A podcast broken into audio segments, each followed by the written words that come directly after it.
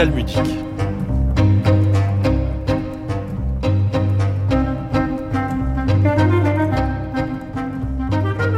Daleka cesta. Transport z raje. Obchód na korze. Unsere Kinder. Ulica Graniczna. Pasażerka. Demantylacji. Budapeszti Tavas. Idek Napok. Tu te souviens? 6 millions. Tu te souviens? Je t'avais dit, tu ne mentiras pas.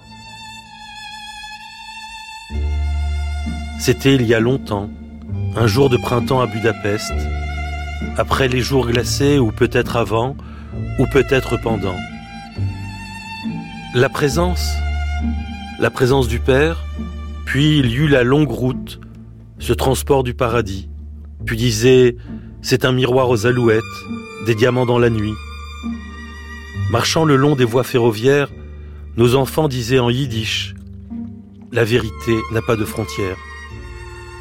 Puis ce fut le cimetière remous, quelques traces que l'on nomme judaïka. À travers les vitres du train défilait la vie du ghetto de Lodz. Wuch en polonais, Litzmannstadt ghetto disaient les Allemands. Que reste-t-il de notre mémoire? Peu et beaucoup, beaucoup et peu. La mémoire est maintenant dans l'ambulance. Les médecins l'appellent la passagère. Ils s'inquiètent pour elle. Mais elle va s'en sortir, disent-ils. À la vérité, c'est la mémoire qui s'inquiète pour eux. Et elle murmure avec un sourire discret. Je sais. Eux aussi, ils vont s'en sortir. N'est-ce pas l'évolution nécessaire du monde?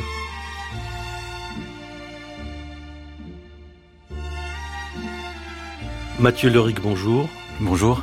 Mathieu Leric, vous êtes euh, docteur en études cinématographiques, lauréat d'un prix de thèse décerné par l'Université Aix-Marseille en 2019, spécialiste des cinématographies d'Europe centrale et orientale, chercheur à l'ESTCA, Université Paris 8. Vos travaux portent entre autres sur la mémoire des populations marginalisées, en particulier les juifs et les roms, dans le cinéma de fiction et le cinéma documentaire.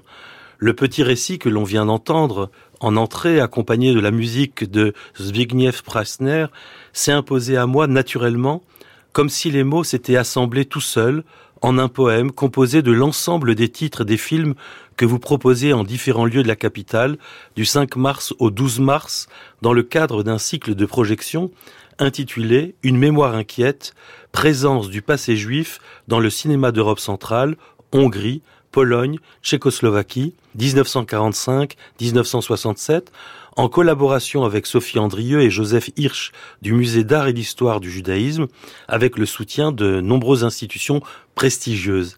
Un cycle qui s'annonce passionnant, nous allons y revenir précisément, mais d'abord Mathieu Leric, quelles furent pour vous les motivations qui vous ont donné envie de créer cette programmation cinématographique et l'ensemble des événements autour de cette mémoire inquiète? Alors, la motivation principale, c'est de porter notre attention sur la construction par le cinéma d'une mémoire juive centro-européenne qui d'abord n'est pas très connue du public euh, français, du public euh, polonais, tchécoslovaque et hongrois non plus.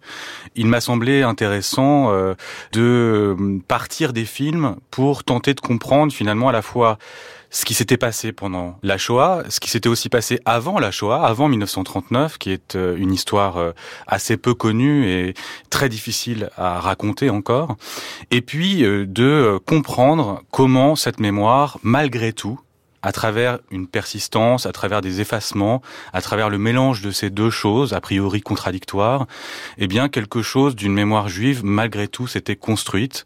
Et je voulais évaluer finalement le rôle du cinéma dans la construction de cette mémoire. Pour cela, il m'a paru intéressant, au-delà du cinéma ouest européen que nous connaissons, certains films qui traitent euh, des communautés juives, du passé juif, de la mémoire de la Shoah, de donner toute leur place à un corpus de films qui sont méconnus et qui pourtant, me semble-t-il, sont des traces très importantes de notre patrimoine culturel européen. Est-ce que vous pouvez euh, nous expliquer ici comment vous avez choisi ces films? Parmi, je suppose, des centaines de films, vous en avez retenu 21. Mathieu Leric. D'abord, c'est des films euh, qui sont très divers dans leur euh, forme. Il y a de nombreux films de fiction, mais aussi des films euh, documentaires, quelques films expérimentaux, réalisés donc entre 1945 et 1967. Période qui correspond à trois périodes en, vérité. On peut distinguer la période 45, 48, 49, donc le moment de, de l'installation progressive du communisme avec euh, un poids très important euh, de Staline hein, dans l'instauration du communisme à travers des élections truquées, à travers vraiment l'imposition d'un régime nouveau. La période staliniste elle-même, entre 48 et 1953-54, qui a été extrêmement féroce et pendant laquelle l'antisémitisme euh, s'est beaucoup euh, développé, euh, jusqu'à taire en fait à la fois la situation des Juifs et en même temps impliquer des migrations forcées des juifs centre-européens vers l'ouest ou vers Israël.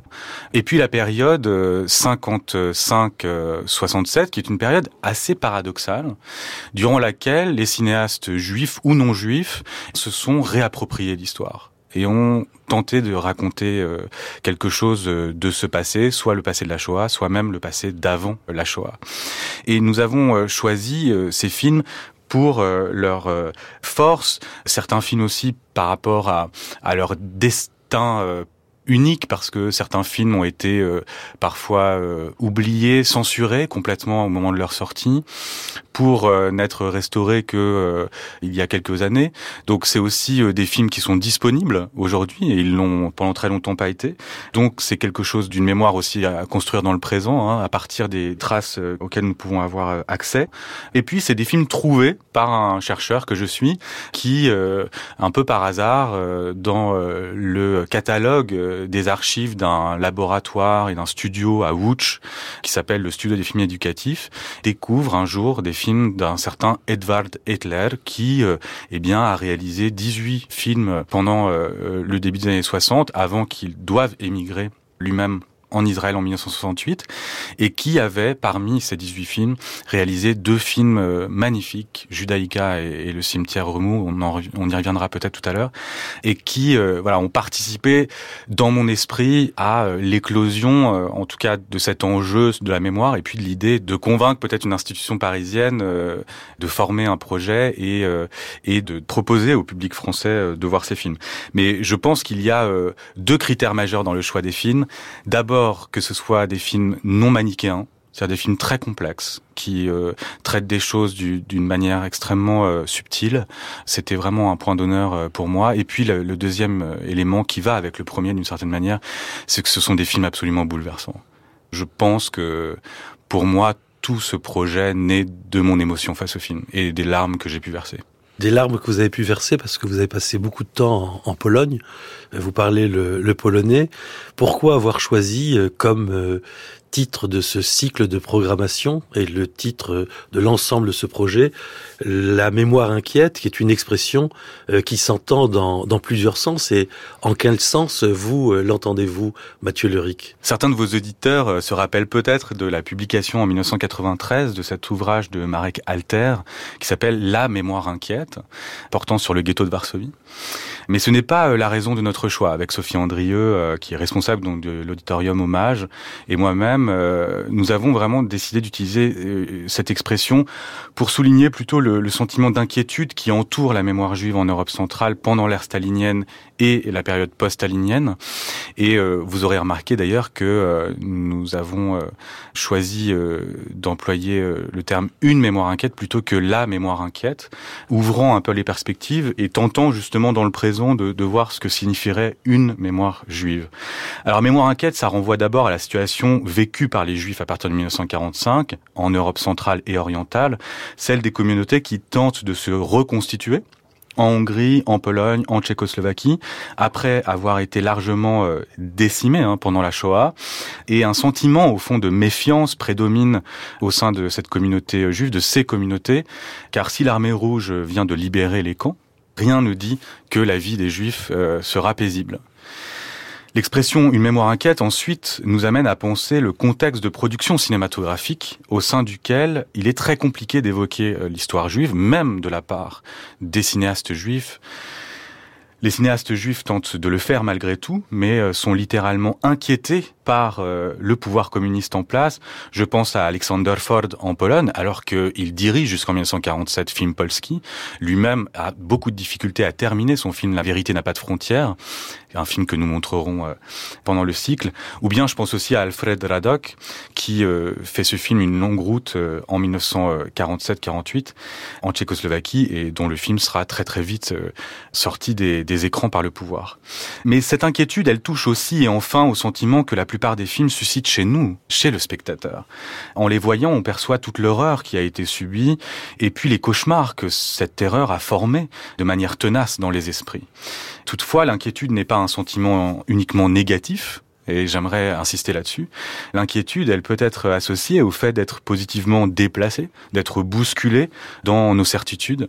Et les films qui figurent dans ce cycle, euh, qui pour certains euh, n'ont que rarement été montrés en France, eh bien, sont autant de signes à travers lesquels une mémoire juive, malgré tout, se construit aussi vitale que lucide. Vous parlez de la Tchécoslovaquie, de la Hongrie et de la Pologne. Vous parlez de l'Europe centrale. Je me rappelle de cette phrase de Kundera qui disait dans un texte euh, qui s'appelle Un Occident kidnappé ou la tragédie de l'Europe centrale, un texte de 83, il parlait d'une ère géographique coincée d'un côté par les Allemands, de l'autre côté par les Russes, ère géographique dans laquelle des nations, dans la lutte pour leur survie et pour leur langue, épuisaient trop de force et n'étaient pas en mesure de s'introduire suffisamment dans la conscience européenne, elle restait la partie la moins connue et la plus fragile de l'Occident, cachée entre autres derrière le rideau des langues bizarres et mal accessibles. Que faut-il entendre dans cette euh, réflexion de, de, Kundera, qui, je le rappelle, était à la fois écrivain et professeur de cinéma à la FAMU, que faut-il entendre par le terme d'Europe centrale, dont la culture semble, selon Kundera, appartenir plus à l'Ouest qu'à l'Est, Mathieu Leric? À travers ce cycle, il s'agit d'abord moins de l'Europe centrale comme concept d'historien ou de géographe que du cinéma centre européen comme territoire de production d'images spécifique qui peut être analysé justement par les historiens de, du cinéma. D'ailleurs, je précise que ici que le cinéma centre-européen a marqué durablement les esprits ici à l'Ouest, et puis il a un peu disparu, même si quelques films nous parviennent euh, de temps à autre. Alors, on connaît euh, quelques mouvements majeurs de ces cinématographies-là, par exemple l'âge d'or du cinéma hongrois, l'école polonaise du film, euh, le cinéma de l'inquiétude morale, ou encore la nouvelle vague tchécoslovaque. Ces cinématographies ont quelque chose de spécifique, de médian, d'intermédiaire d'une certaine manière. Elles ne sont pas euh, complètement occidentales ou pas du tout même. Elles ne sont pas non plus complètement orientales. Elles peuvent charrier finalement du tragique, une certaine mélancolie, voire une nostalgie, en tout cas un rapport euh, complexe, dramatique au passé. Elles sont aussi marquées, ces cinématographies, par la modernité et par la réflexion sur la responsabilité humaine, en particulier pendant la Seconde Guerre mondiale et la question de la culpabilité notamment. C'est un territoire complexe donc euh, d'images euh, que je tente euh, humblement d'appréhender dans mes recherches et dont le cycle est d'une certaine façon une manifestation. Donc c'est plus une ère cinématographique qu'une ère géographique, mais ça comporte essentiellement, d'ailleurs même Kundera le, le, dit, seulement trois pays, la Tchécoslovaquie, et la Hongrie et, et la Pologne. Pourquoi ces trois pays? Qu'est-ce qu'ils ont de, de particulier, Mathieu Leric il me semble que ces trois pays ont la spécificité d'avoir marqué les spectateurs par le développement d'un cinéma extrêmement fort qui a reçu un, un nombre incalculable de prix à l'étranger dans les plus grands festivals internationaux. Et même les films euh, censurés dans leur propre pays ont parfois eu une longue carrière euh, à l'étranger. Je pense d'ailleurs euh, au film yiddish Unsere Kinder, Nos enfants, qui euh, sera terminé à Paris en 1949, sortira dans les, sur les écrans euh, français, alors que en Pologne il ne sortira absolument jamais. Alors que c'est un film polonais tourné en yiddish en Pologne. Donc c'est vous dire à quel point euh, le destin de ces films est, est spécifique et surtout voilà l'Europe centrale est encore une fois une véritable terre d'un patrimoine cinématographique assez méconnu, malheureusement méconnu me semble-t-il. Après sur l'ordre des, des pays pays. Des, pays. Il n'y a pas véritablement d'ordre choisi, sinon alphabétique. Mais ce qui me semble important de dire ici, c'est que j'ai souhaité placer ces noms de pays comme des concepts à interroger. Et non pas comme des totems immuables euh, que les nationalistes voudraient définir à l'avance, comme en Hongrie euh, aujourd'hui, où la question de l'identité, ou en Pologne il y a quelques mois, était encore euh, très complexe. Hongrie, Pologne, Tchécoslovaquie, bah, ce sont autant de sphères complexes. Et il me paraît très stimulant de déconstruire cette homogénéité ou cette prétendue homogénéité culturelle, linguistique, euh, religieuse, que les nations veulent afficher comme une espèce de, de façade, mais derrière laquelle on perçoit euh, ce qu'on nomme souvent minorité ou marge. Mais tout cela, on le sait, c'est une question de point de vue seulement. Et si on aime les détails, et c'est mon cas, on se rend compte que euh, cette complexité, elle recouvre aussi en fait la question de la judéité en Europe centrale. Je souhaitais que ceci que soit justement l'occasion d'aborder cette diversité culturelle, religieuse de ces pays et de l'Europe plus généralement, puisque ces pays sont pleinement euh, intégrés à notre continent. Et pourquoi ces trois pays? Eh bien parce que leurs cinématographies euh, ont été euh, des laboratoires de figuration du passé juif. C'est une façon de, de, prolonger des recherches très importantes qui sont faites par des historiens aujourd'hui. Je pense à Catherine Aurel pour la Hongrie, je pense à, à Jan Gross, à Annette Wewiorka, à Jean-Charles Chourek, à Audrey Kichelewski pour la Pologne. Voilà, des chercheurs qui font un travail exceptionnel. Et il me semblait intéressant d'évaluer ce que le cinéma peut apporter à ces recherches en tant qu'instance de figuration poétique du passé et du présent. Vous parlez de figuration poétique et je sais que vous faites la distinction entre figurabilité et, représentation. Alors comment ça se situe ici? Et en même temps, euh, peut-être prendre euh, un exemple. Vous avez parlé de cinéma où il y a une question de responsabilité humaine, une question de culpabilité. Et j'ai l'impression que c'est le centre même, le noyau euh, du film d'ouverture qui est le huitième commandement du décalogue de Kishlovski que vous avez choisi justement comme ouverture de votre cycle, euh, Mathieu Leric. Oui, alors il y a, deux questions. Pour vous répondre sur cette question de la figuration, oui, il me semble que ces films qui traitent de la mémoire juive ou du fait juif en, Europe centrale sont des films de silence. Ce sont des films qui portent sur un silence, sur un effacement, sur des fantômes. Alors on sait hein, qu'il n'y a pas de mémoire sans oubli, il n'y a pas de perception sans aveuglement, il n'y a pas de présence en fantôme du passé, justement. Et c'est de cette euh, complexité-là, rattachée aux faits juifs en Europe centrale, que nous avons voulu euh, rendre compte d'une certaine manière. Et ce qui me fait dire, effectivement, en tant qu'analyste des images, qu'il ne s'agit pas d'une représentation en tant que telle, au sens où les sociologues l'emploient aujourd'hui, ce, ce concept, mais d'une tentative de figuration. Et ce que j'aimerais, c'est qu'on tente de d'évaluer au fond la figurabilité du fait juif centre-européen. C'est-à-dire que c'est un défi aux images. C'est un défi au son, c'est un défi continuel, puisqu'encore une fois, même les communautés juives ont employé dès 1945 ce que le sociologue et l'historien euh, hongrois András Kovács appelle la stratégie du silence. Et le cinéma peut être, grâce à ses outils intrinsèques, ces instruments intrinsèques, l'image, les sons, le lieu étrangement où sont recueillis ces silences. Et c'est particulièrement le cas dans ces films d'Edvard Hitler dont je parlais tout à l'heure. Alors sur la deuxième partie de la question concernant euh, le film d'ouverture, le Décalogue, Kieślowski réalise en 1988 la série du Décalogue, c'est une série de dix films. Et je trouve intéressant qu'il le fasse à ce moment-là de l'histoire polonaise et de l'histoire européenne plus globalement. Les années 80 ont été le moment euh, un peu contradictoire entre une force de reconnaissance du passé, des responsabilités de chaque État dans la Shoah. C'est aussi le moment de la réapparition des idées les plus euh, réfractaires au progressisme et surtout les plus négationnistes. Hein. On sait que 1986 en, en France correspond au retour de l'extrême droite.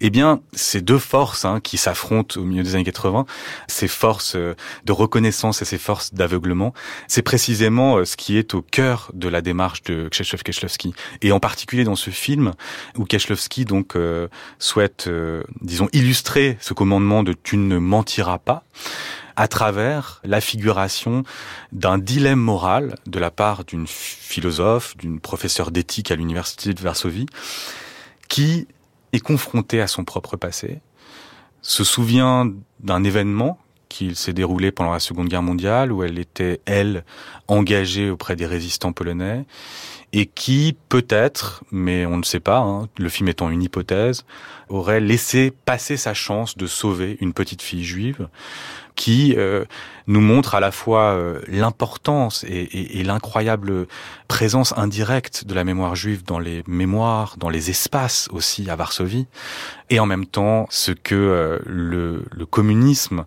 a impliqué comme censure, comme impossibilité de formuler le passé. Donc il y a ces choses qui se confrontent dans ce film et il nous a paru qu'il était une base intéressante pour débuter le cycle.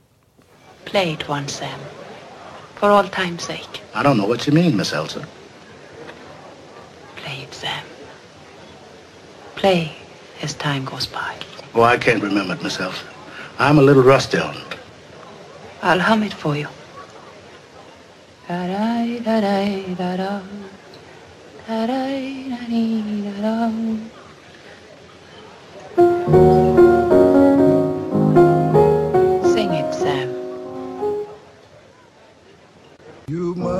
Remember this. A kiss is just a kiss. A sigh is just a sigh. The fundamental things apply as time goes by. And when two lovers woo, they still say, I love you. On that you can rely. No matter what the future brings as time goes by. Moonlight and love songs never out of date. Hearts full of passion, jealousy and hate. As Time Goes By, chanté ici par Dooley Wilson, dans la célèbre scène du film Casablanca, avec la voix d'Ingrid Bergman au début de l'extrait, un des films les plus célèbres du cinéma mondial.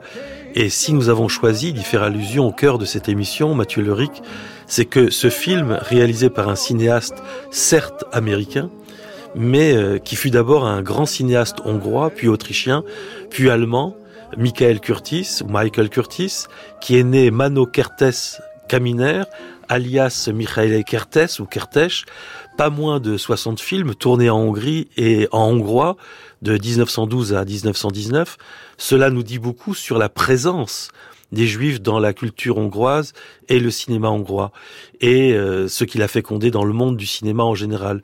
Curtis n'est qu'un exemple parmi d'autres, non seulement concernant la Hongrie, mais aussi euh, la Tchécoslovaquie, la Pologne. Et ici, on peut rajouter d'autres pays, mais qui sont plus à l'est, mais qui par leur culture se rattachent d'une certaine manière à l'Europe centrale, Mathieu Leric. Cette importance du cinéma hongrois, cette Oui. présence même, parce que le terme de présence, je crois, est absolument essentiel. Des travaux euh, ont été menés euh, très récemment sur justement euh, la présence euh, des juifs hongrois, biélorusses, ukrainiens, polonais euh, à Hollywood. Et c'est intéressant parce que on a l'impression toujours que Hollywood est un lieu très homogène, voilà, américain, et on pense toujours les choses à partir d'une contribution de la part des émigrés à un cinéma national. Or, on peut voir les choses différemment. Effectivement, on peut retracer les trajectoires de certains cinéastes, ces cinéastes migrateurs comme je les appelle, et Michael Curtis euh, en fait évidemment euh, partie.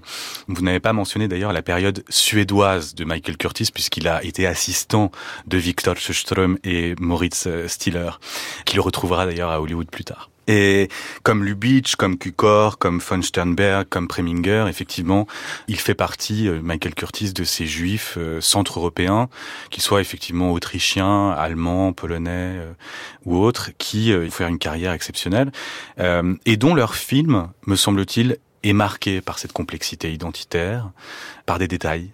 Et je pense que ça serait intéressant de, de relire leur film d'une manière, euh, disons, à, à reconstituer finalement cette, cette trajectoire complexe. Alors sur la question de la présence, puisque vous me posez la question de, de ce terme, nous l'avons, euh, ce terme présence, préféré à d'autres termes. Parce que, Euh, précisons-le, il est dans le sous-titre. C'est-à-dire que le, le cycle de programmation s'appelle euh, Une mémoire inquiète et le sous-titre Présence au pluriel du passé juif dans le cinéma d'Europe centrale, Hongrie, Pologne, Tchécoslovaquie. D'abord, ce terme de présence, il est le nom d'un film, le titre d'un d'un film de Miklos Jancho, qui est sans doute aussi l'un des éléments les plus importants dans euh, les recherches que j'ai pu mener personnellement, la découverte de cette trilogie que Miklos Jancho avait produit en 1965, 1978 et 1986, trois films réalisés à à une décennie d'intervalle, figurait au fond la, la disparition progressive de la mémoire juive à travers la destruction progressive, la disparition progressive d'une synagogue dans un village hongrois. Et en même temps, le maintien de traces, euh, en particulier d'un cimetière aussi juif, euh, dans ce village. Et j'ai été très étonné de constater que Miklos Jancho, qu'on connaît pour ses grandes fresques métaphysiques, eh bien, s'était intéressé au passé juif. Et j'ai été à Budapest, j'ai rencontré sa monteuse, Jouja Tchakani, qui est devenue sa femme à la fin des années 60. Ensemble, ils ont eu deux fils euh, qui euh, sont les fils de Miklos Jancho et qui sont juifs euh, de par leur mère. Et cette proximité euh, de Jancho avec le judaïsme, sans doute, explique en partie l'existence de ces films.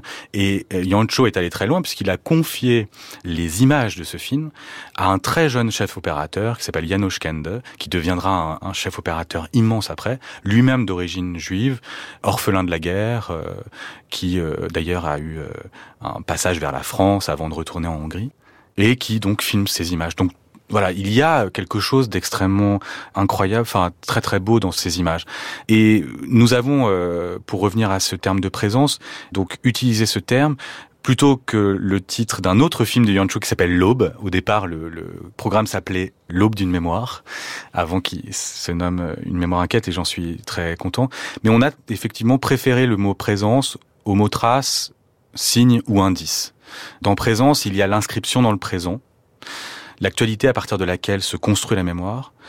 Et puis il y a le présent de la projection cinématographique. Quand on voit un film, on est dans le présent de la fiction. Aussi lointaine soit cette fiction, on est dedans. Hein. Et cette présence-là, elle me semble collée à l'œuvre cinématographique, euh, à cet art cinématographique. Mais c'est aussi dans présence la question du fantôme, la question de cet aspect euh, très spectral à travers laquelle se construit justement euh, ce passé juif dans les films. Mathieu Leric, dans le cycle de films que vous présentez, on sent une influence de la nouvelle vague française, ou du moins une forte convergence.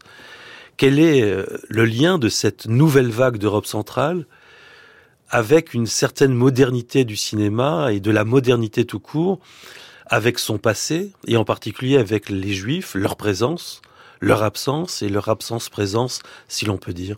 Alors, c'est une hypothèse que ce cycle souhaite formuler, à savoir que euh, il y aurait un lien entre euh, la thématique juive telle qu'elle a euh, pu jaillir dans les films et la nécessité d'une modernisation ou d'une entrée dans la modernité cinématographique. Et à cet égard, il y aurait évidemment beaucoup de choses à dire. Et surtout, je pense, replacer les choses d'une manière plus horizontale. Lorsqu'on dit que la nouvelle vague française serait à l'origine des euh, événements cinématographiques qui se passeraient à l'Est, je pense qu'on a un peu tort. Je pense que les choses sont beaucoup plus complexes que ça. Et parfois, l'Europe centrale a été à l'origine de la modernité à l'Ouest. Et que tout ça se fait en dialogue continuel. Lorsque Wanda Jakubowska, en 1947, réalise La dernière étape, ce film sur la Shoah, le premier, il a énormément marqué les cinéastes d'Europe occidentale. Et je pense que René euh, lui rend un peu un hommage en 1955-56 lorsqu'il réalise euh, Nuit et brouillard. Donc les dialogues sont plus complexes que cela. Évidemment, on pense à la nouvelle vague tchécoslovaque en particulier, et vous la mentionnez, et à tous les acteurs de cette nouvelle vague, et en particulier, je pense à Arnošt Lustig. Il a écrit donc un certain nombre de nouvelles qui portaient sur la Shoah, sur le passé juif, et il a beaucoup œuvré auprès des cinéastes pour scénariser, adapter euh, ces nouvelles. Et c'est d'ailleurs euh, deux films que nous montrerons euh, qui sont adaptés de ces nouvelles. D'abord Les Diamants de la Nuit et d'autre part Transport du Paradis. Il y a un lien très particulier entre le cinéma et la littérature qui vous a, je dirais, motivé dans le cadre de ces projections ou à côté de faire un colloque international sur cinéma et littérature, Mathieu Leric. Oui, nous avons voulu, avec mon collègue de Paris 8, Ophir Lévy, qui est spécialiste euh, des fantômes, lui, dans le cinéma américain, les fantômes de la mémoire juive, et aussi dans le cinéma israélien, il est, il est très grand spécialiste, et j'ai voulu euh, le solliciter justement pour organiser effectivement un colloque et essayer de comprendre finalement les liens qui ont pu s'établir entre le champ de la littérature et le champ du cinéma dans tous les contextes centro-européens, mais en particulier effectivement dans le champ euh, tchécoslovaque, où euh, la FAMU, euh, donc cette école de Prague, eh bien crée en elle-même des liens entre euh, Kundera, comme vous l'avez rappelé tout à l'heure, et les étudiants, mais aussi Loustic et euh, les étudiants. Et j'ai voulu partir d'une hypothèse que Loustic lui-même euh, formule dans les années 90, lorsque des journalistes américains le questionnent sur la présence de la thématique juive dans la nouvelle vague tchécoslovaque, lui-même formule cette idée selon laquelle il n'y aurait pas eu de modernité cinématographique en Europe centrale sans les difficultés que posait la figuration de la mémoire juive.